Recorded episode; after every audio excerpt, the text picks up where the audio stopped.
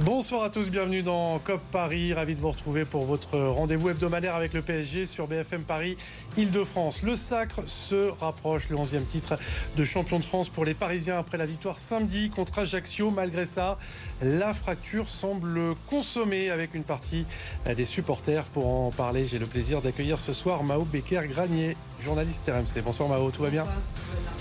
Alexandre Marois, supporter du PSG, est là également. Ça va Alexandre Tu étais en tribune Auteuil samedi soir. Tu vas nous en parler dans la deuxième partie. Mais on va donc revenir sur la victoire contre Ajaccio, le show Kylian Mbappé, le nouveau coup de sang d'Ashraf Hakimi ou encore la performance d'Hugo Ekitike. Tout cela avant de se pencher sur la rupture entre le PSG et une partie de ses supporters. La mise en sommeil du collectif Ultra Paris, les sifflets pour euh, Léo Messi Sont-ils mérités? Ces sifflets C'est la question qu'on vous pose sur le hashtag COP Paris. Et puis comme tous les lundis, les résultats de vos clubs franciliens Omnisport. COP Paris, c'est parti.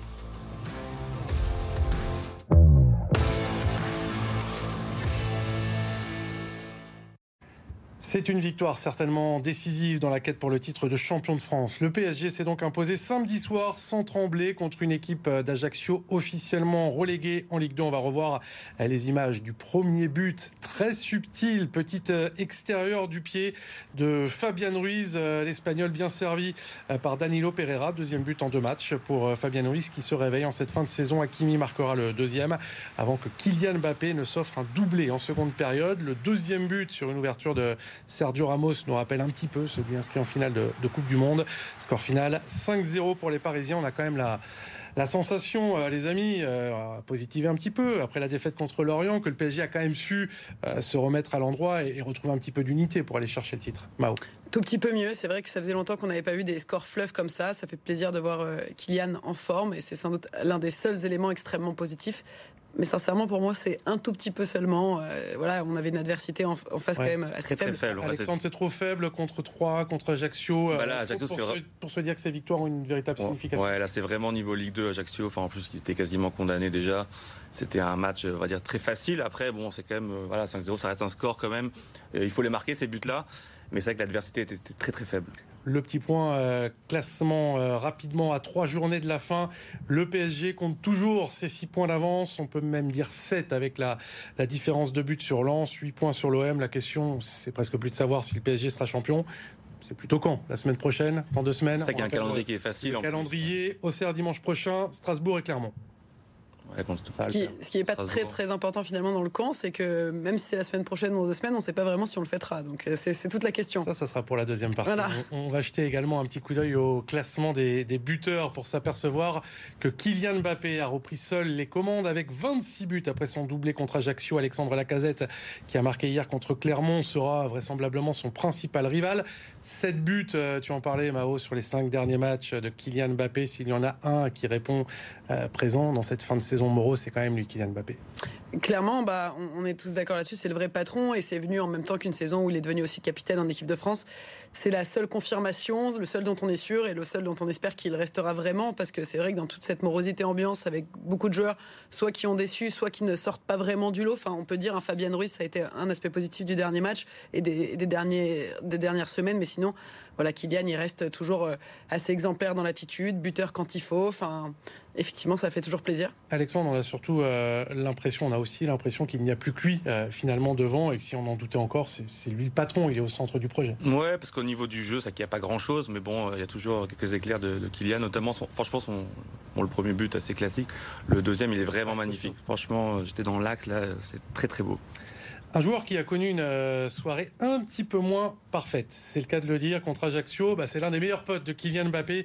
C'est Ashraf euh, Hakimi, match contrasté pour l'international marocain qui a tout d'abord euh, marqué un, but, un joli but, son cinquième de, la saison pour permettre au PSG de mener 2-0 à ce moment-là du match, avant d'être exclu pour la deuxième fois de, suite en fin de match pour une altercation, on la voit, une échauffourée avec notamment Thomas Mangani. Ashraf Hakimi qui s'est un petit peu mis en mode Zlatan Ibrahimovic. Vous vous, vous souvenez de ce pétage de plomb après la défaite à Bordeaux il y a quelques années. C'était au moment de sa sortie. Écoutez cette petite phrase, tendez bien l'oreille, captée par les caméras de Canal+.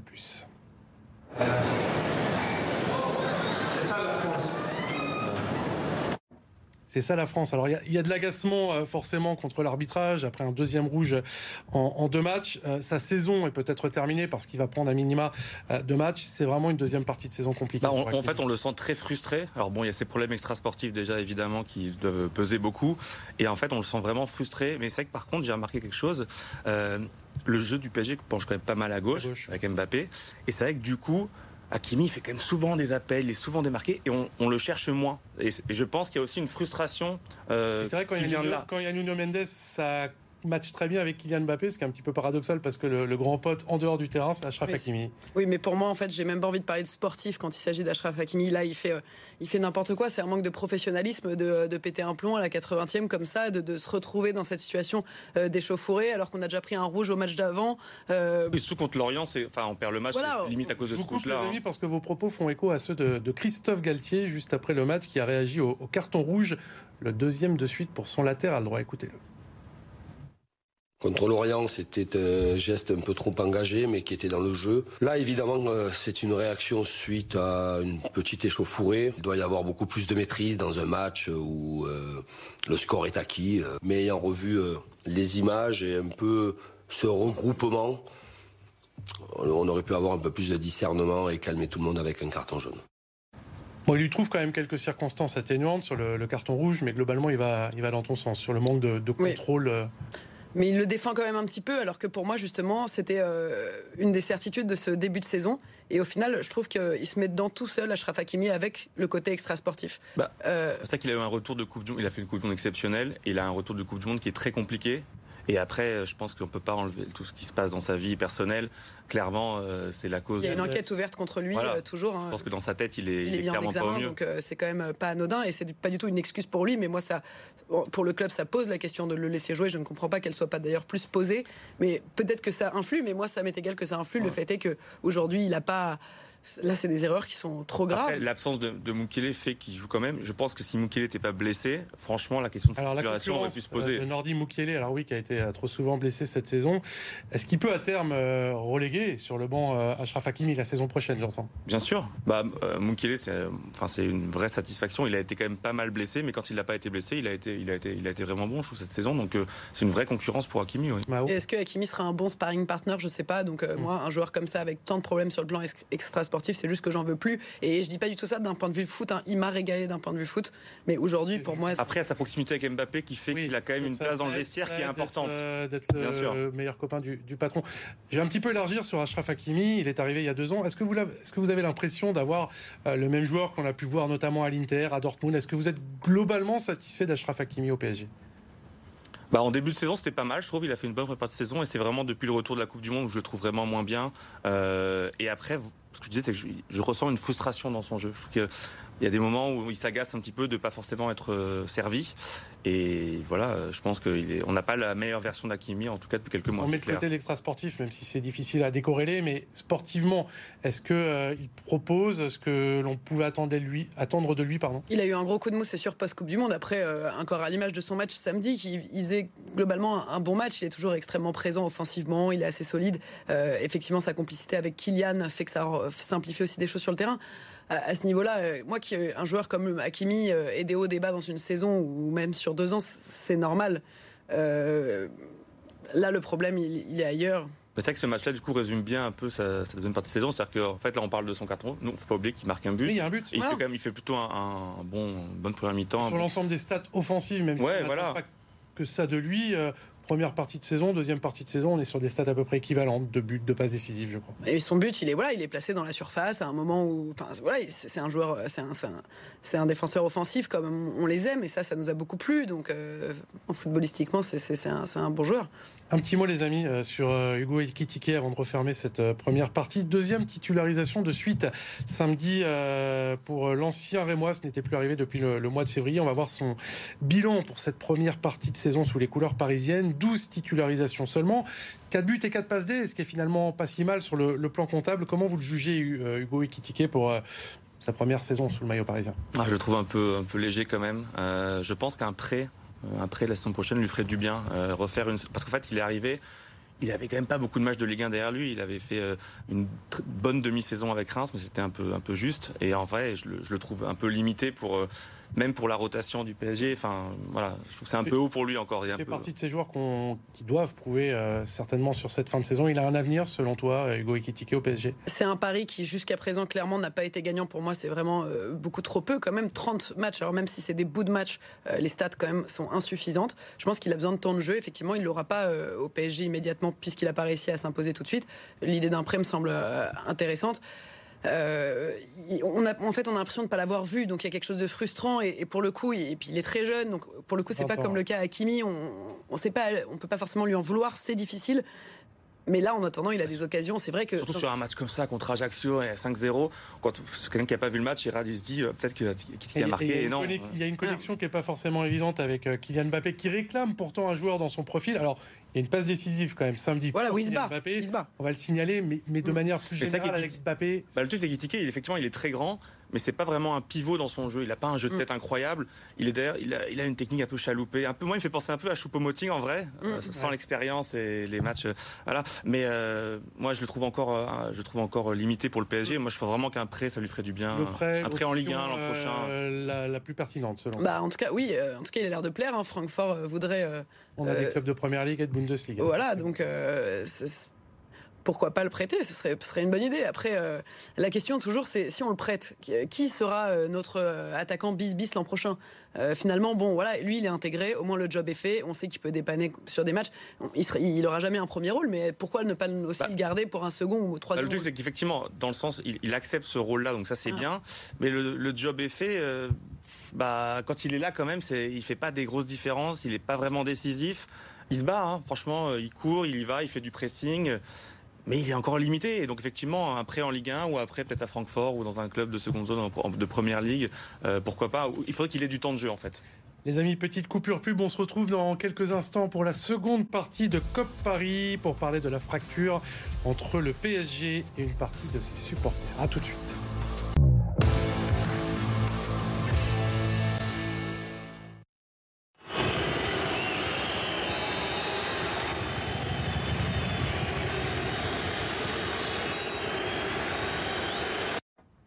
Drôle d'atmosphère samedi au Parc des Princes. Les sifflets pour Léo Messi de retour dans le 11 titulaire après sa sanction et son escapade saoudienne. Avant d'en parler, euh, je vous propose d'écouter rapidement Renato Sanchez et Christophe Galtier sur cette euh, fronde d'une partie du public envers l'Argentin.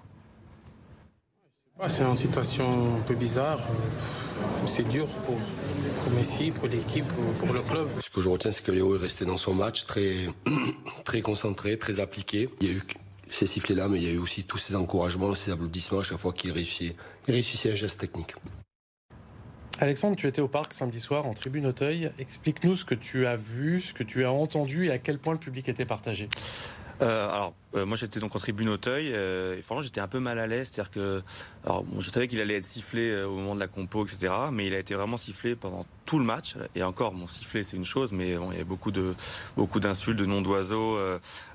franchement, bah, pour l'anecdote par exemple, moi j'ai vu juste devant moi il y avait un, père de famille avec avec son fils qui hurlait des insultes, donc un bel exemple pour, pour, ses enfants, son enfant. et en fait, c'est ce qui était tout paradoxal, c'est que quelques minutes après, euh, euh, l'enfant a enlevé son manteau, il avait un maillot Messi. Ça montre un peu tout le paradoxe de. Ouais, ouais, mais, mais euh, franchement, non, il y avait beaucoup de beaucoup d'insultes. Juste un peu acharnement. Les, les, sifflets ne venaient que d'Auteuil, que d'Auteuil, qui était privé, sans en reparler du collectif Ultra Paris, ou ça venait d'un peu partout? Alors c'était majoritairement Auteuil, et justement d'ailleurs pendant le match, quand il y avait beaucoup d'insultes qui partaient de la tribune Auteuil. Euh, il y avait les tribunes latérales qui, au contraire, applaudissaient. Euh, il y a beaucoup de gens qui applaudissaient Messi euh, pour contrebalancer un peu tout ça. Donc c'était vraiment une atmosphère assez bizarre. il y avait un peu un ping-pong avec vraiment donc Auteuil anti-Messi, mais de manière vraiment très vindicative. Et après, le reste du stade avait quand même beaucoup, beaucoup de, touristes, des gens qui de l'Argentine, etc. Donc, ouais, c'est vraiment une atmosphère bizarre. Tu, tu, tu comprends qu'on puisse siffler Léo Messi ou tu fais partie de ces personnes qui pensent qu'on ne touche pas à Léo Messi. Non, moi je comprends pas qu'on puisse euh, siffler euh, Léo Messi, et non pas par principe parce que Messi superstar, mais parce que là, il est pas. Voilà, il y a eu euh, cette petite discorde sur ce départ en Arabie, Saoudite. Il a présenté ses excuses, mais l'histoire est, close. Et maintenant, il est sur le terrain. C'est euh, un des meilleurs joueurs de l'histoire du foot. D'ailleurs, lui, il est effectivement, comme l'a dit son coach, pour une fois d'accord avec Galtier, il est concentré, il est impliqué, il fait un match pour le coup sérieux quel est l'intérêt en fait? Si vous venez au stade, c'est aussi pour. Enfin, pour moi, je ne comprends pas. Je comprends de la colère. à, mon sens, un bon début de match. Il n'a pas fait ce qu'avait réussi Neymar, je crois, en 2019, juste après son vrai faux retour au Barça, avec laquelle a retourné ah et qui avait retourné finalement le public. Ah, honnêtement, il fait pas il fait pas un très bon match. Bon euh, premier quart d'heure après ça s'est. Ouais, on l'a pas, on l'a assez peu vu en fait. Euh, il n'était pas vraiment euh, présent dans ce match. mais après voilà, moi aussi, franchement, ça me gêne un petit peu. En fait, j'ai compris par exemple les sifflets la saison dernière après le match contre le Real, de la grosse déception. Voilà, on voulait marquer le coup et des, des sifflets contre Neymar Messi. À la limite, moi, ça, je pouvais le comprendre. Il y avait un peu un ras-le-bol des supporters du PSG qui, en plus, voilà, ça que Messi, c'est un peu le symbole un peu de, de nos défaillances. Mais là, franchement, ça devient de l'acharnement. Et surtout, en fait, ce qui est assez terrible, c'est que en vrai, dans le même, on regarde les stats, Messi fait pas une mauvaise saison. Alors, il a fait une très bonne. 20 buts et 19 passes, 19 ouais, 38 matchs. Petit paradoxe, il va même, il va même finir la saison euh, numéro 1 au classement des notes euh, de l'équipe. Là, il est troisième, il va passer premier parce que Neymar et Mendes, qui sont les deux premiers. fait à l'avocat du diable. Bah, on, a, l'impression, effectivement, qu'entre victime et coupable, la frontière est, assez mince, mais surtout qu'il représente, qu'il incarne un petit peu tout ce que reprochent les, les supporters parisiens à l'heure actuelle à la direction. La politique de star. Mais alors, voilà, moi, je, je suis tout à fait d'accord avec cette colère contre la direction, contre l'institution et aujourd'hui qui peine à créer une atmosphère, euh, une énergie qui fait que ce PSG-là euh, ressemble au PSG pour lequel on a envie de crier. Mais pourquoi euh, Voilà, pour moi, Messi ne devrait pas être le symbole. Messi, il est arrivé en fin de carrière, en fin de course, il n'a pas vendu autre chose que ce qu'il fait quand on se moque parce que Messi marche. Déjà, Messi a toujours un peu marché. Et en plus, voilà, maintenant, il venait finir. vous dites, il fait un bon premier quart d'heure. Après, en fait, il a fait une copie à la Messi, pas exceptionnelle. Il en a fait des exceptionnels cette saison et des bien meilleurs que celle-ci. Mais il a fait une copie qui reste correct. Euh, c'était ça, Messi, cette saison, ça, il a été rarement incroyable, mais ça reste un joueur exceptionnel. Pour moi, on ne devrait pas viser le symbole.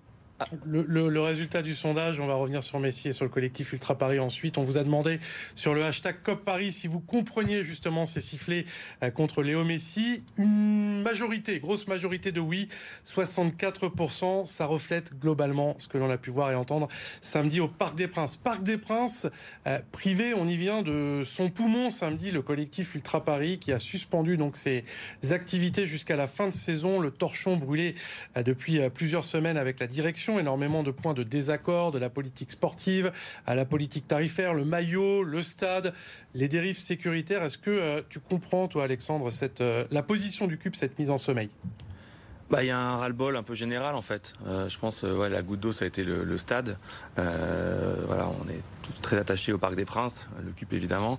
et voilà, les résultats, l'affaire Messi, enfin chaque année, enfin c'est un peu le cirque permanent en fait. Et je pense que le, CUP ils en ont, ils en ont marre, ils ont voulu le bah, le signaler. Voilà. Après, la question, c'est comment va réagir la direction. Qui, qui, trouve, qui pense que la réaction était un petit peu tardive, que la contestation aurait pu arriver plus tôt. Oui, moi, pour le coup, la mise en sommeil, après discussion, parce qu'il y a eu des échanges entre la direction et, le CUP, il y a une réunion, il y en aura peut-être d'autres. Euh, moi, ça, je trouve ça pas inintéressant. Ils, font un coup de gueule de manière intelligente et en communiquant. Euh, euh, je comprends, après une année où, en fait, l'extra sportif a pris toute la place, une élimination décevante en Ligue des Champions, je trouve ça intéressant parce que ça ouvre un dialogue avec la direction et c'est la direction qu'il faut remettre en question et ils peuvent jouer de leur influence en faisant ça. De, ce point de vue-là, la réunion euh, mardi dernier, on en parlait, elle a eu lieu en présence de Michel euh, Besnard, le directeur de la sécurité, et Victoriano Melero, le secrétaire euh, général. Pas de Nasser El Ralaifi, qui ne s'implique pas dans ce conflit ou le fait dans l'ombre.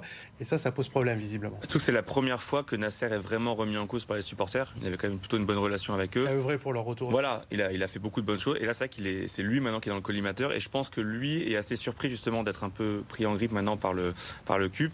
Et du coup, euh, on va un peu. C'est ça qu'il va falloir suivre aussi, c'est la, la, relation entre bah, Nasser et le CUP. Euh, l'absence ou le rôle de, de Nasser dans, dans ce conflit? Je pense que si il veut rester et recréer quelque chose, il va devoir prendre un, rôle, Nasser, parce que c'est effectivement comme c'est lui finalement qui est là depuis le départ. Euh, quand on changeait d'entraîneur, tout ça, tout ça, ça ne fonctionne plus. Bah, c'est, oui, effectivement, c'est lui qui devient la, tête à couper. Parmi toutes les revendications, euh, on en parlait, politique sportive, maillot, ticket place, euh, le stade. Euh, alors apparemment, sur le maillot, il y aurait eu des avancées pour un retour au, modèle maillot Echter sur la saison prochaine. Laquelle vous paraît la plus importante, même si c'est difficile de, créer un ordre hiérarchique? Moi, le stade, franchement, c'est un, un truc vraiment clé. Quoi. Enfin, le, Parc des Princes les supporters ils sont très très attachés. Et surtout en fait euh, si ça doit si on doit partir du, Parc des Princes le stade de France je crois que c'est vraiment pas l'option euh, favorite des supporters. Donc euh, voilà. Je pense que ça c'est le point majeur. Comment t'imagines toi l'issue de ce conflit le, le, le CUP le collectif Ultra Paris peut obtenir d'autres avancées ou ça va s'enliser je pense que ça va un peu s'enliser sur, euh, sur les avancées réelles. Après, sur le, sur le stade, peut-être qu'il peut y avoir des négociations. Ce qui va faire évoluer les choses, je pense que ça va être, quand on va retourner sur du sportif, sur les choix du mercato. En fait, c'est toujours comme ça qu'ils arrivent un peu à faire passer les pilules. En, signant euh, des jolis noms, on commence à entendre parler euh, de Bernardo Silva. C'est comme ça, en fait, qu'on va passer, qu'on va tourner la page, je pense. Et je pense justement, le départ de Messi fait partie, de, fait partie aussi de, tout ça.